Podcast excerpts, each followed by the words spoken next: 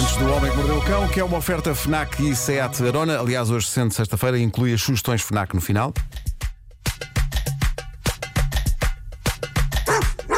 O homem que mordeu o cão traz-te o fim do mundo em cuecas, com histórias marrecas, cabeludas ou carecas.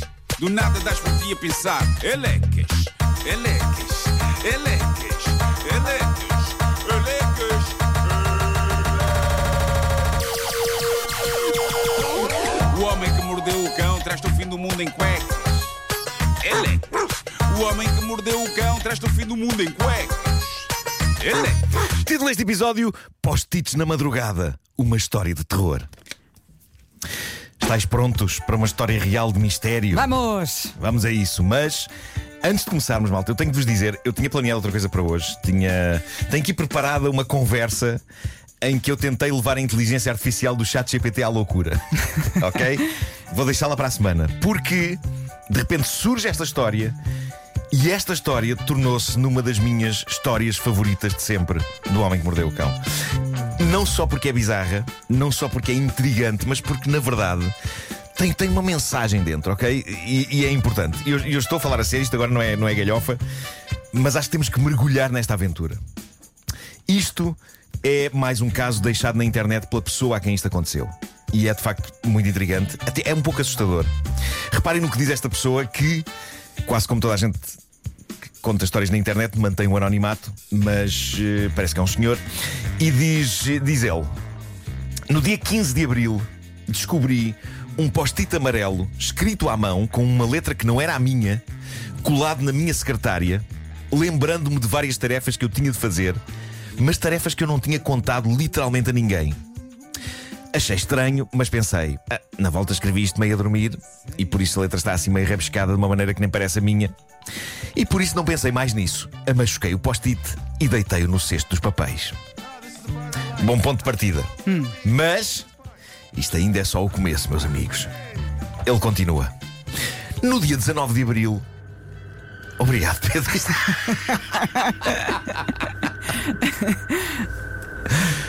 No dia 19 de abril, encontro um outro post-it, este colado nas costas da cadeira da minha secretária. Era a mesma letra do anterior post-it e continha a seguinte mensagem: Não te esqueças de gravar os documentos. Aqui assustei-me a sério, mas não havia quaisquer sinais de que alguém entrara na minha casa. Então achei por bem instalar uma câmara na minha casa, apontada à minha secretária, e usei-a como câmara de segurança preparada para gravar mal detectasse movimento. Pá, Vasco, o timing foi preciso. Timing maravilhoso. Aproveitaste uma pausa para espirrar. Sim. Ah, Tentei ser discreto, mas não consegui, desculpa. o suspense. O suspense, meu Deus, o suspense. Ele prossegue. No dia 28 de abril, acordo e encontro um novo post-it na secretária. E este dizia: O nosso senhorio não me deixa falar contigo, mas é importante que falemos. Oh Deus. Aliás. De imediato, diz ele, fui à pasta de gravações da câmara no computador e não encontrei nada que tivesse sido gravado durante a madrugada. Mas constatei que o recycle bin, a latinha de lixo, tinha sido esvaziada. Algo que eu tinha a certeza que não fizera. Isto levou a pensar que alguém percebera que existia uma webcam e apagar os ficheiros. Até só está a ficar incomportável, não é? Tá, tá, tá. Quem, esta, música não ajuda, Ribeiro. Quem lhe está a fazer isto? Que nervos! Quem lhe está a fazer isto? No dia 1 de maio, escreve ele, encontrei um novo post-it, desta vez na parte de fora da minha porta. E o post-it não tinha nada escrito.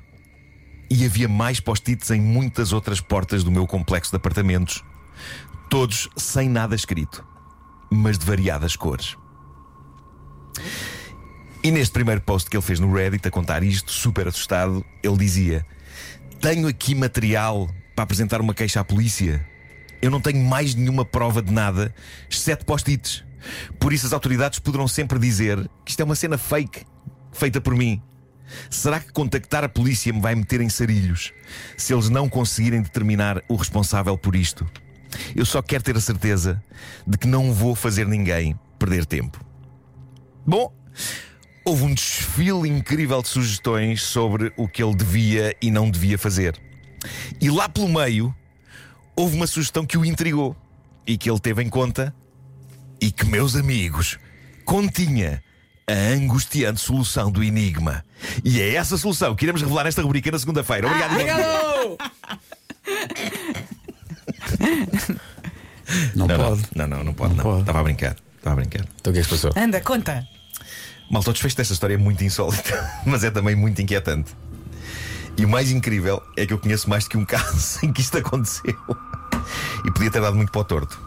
Bom, eu vou, eu vou eh, já dizer-vos quem é que fez isto dos post-its, ok? Quem, quem foi responsável por estas misteriosas noites de preenchimento de post-its. E o culpado foi ele próprio. Foi o tipo que deixou a história no Reddit. Embora ele não se lembre de rigorosamente nada das suas noites. Mas foi ele. E o que é que levou a fazer isto? Sonambulismo? Ficou possuído por algum espírito? Deixai-me então ler a mensagem enviada por um leitor da história dele no Reddit que resolveu o caso. A mensagem dizia o seguinte: Tu por acaso já experimentaste usa- usar um detector de monóxido de carbono aí em casa? Só naquela. Um sim pelo não. Então ele comprou um detector de monóxido de carbono.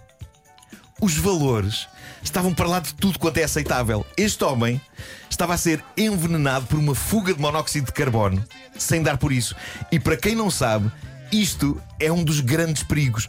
E é por isso que eh, pessoas que têm caldeiras em casa, ou mesmo lareiras, de vez em quando devem fazer uma vistoria para perceber como é que estão os níveis do monóxido de carbono. Porque aquilo Pode ser fatal. é um gás absolutamente inodoro, não cheira a rigorosamente nada e por isso pode dar cabo de uma família inteira sem ninguém dar por isso.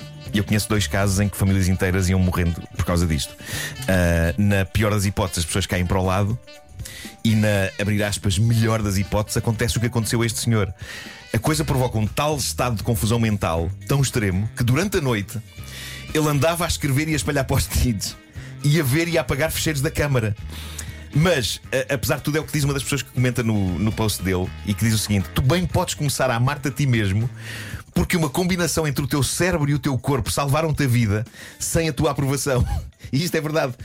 Malta, lembram-se do post que dizia O Nosso Senhorio não me deixa falar contigo, mas é importante que falemos. Ou seja, de uma maneira distorcida e estranha, isto parece ser o cérebro dele altamente confuso a dizer-lhe: Epá, tu tens de falar com o Senhorio porque é importante, há aqui uma coisa uma no ar coisa a está a bem. Está a dar cabo de ti. Não é incrível isto? Incrível.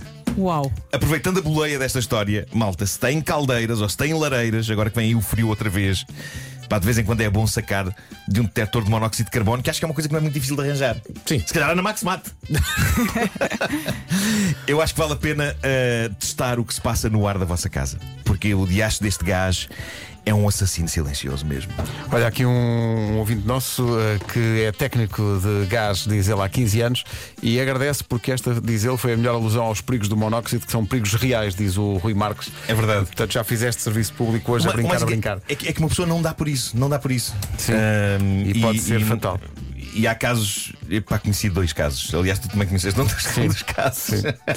Ora bem, esta semana eh, vamos falar de, de sugestões FNAC para aqueles que começaram agora o segundo semestre universitário. Seja qual for o curso, na FNAC pode encontrar toda a bibliografia necessária, livros de gestão e marketing, medicina e enfermagem, economia, tudo com descontos até 50%. Ouviste, Consalinho? Tu avança. E para os que procuram um portátil que seja rápido, leve e fácil de transportar, com um design elegante, ainda por cima, o eh, Microsoft Surface Laptop 5 é a opção. Mas, porque não se vive só de estudo, chega hoje o novo álbum dos Gorillaz, Cracker Island, disponível em CD e vinil e numa edição exclusiva FNAC de vinil cor-de-rosa, para quem preferir. Gosto muito dos Gorillaz. E por fim, eh, para não, não menos importante, pode encontrar na FNAC os novos óculos de realidade virtual da PlayStation VR2. Experimente a próxima geração em jogos de realidade virtual com gráficos 4K HDR. Tudo Acho é isto épico. e muito mais, acho que é incrível.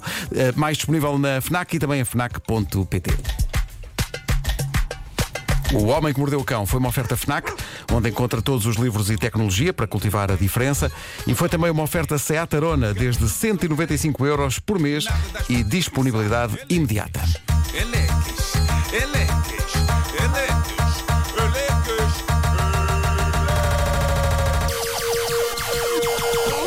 O homem que mordeu o cão traz-te o fim do mundo em cuecas. O homem que mordeu o cão traz-te o fim do mundo em cuecas. Passa um minuto das nove.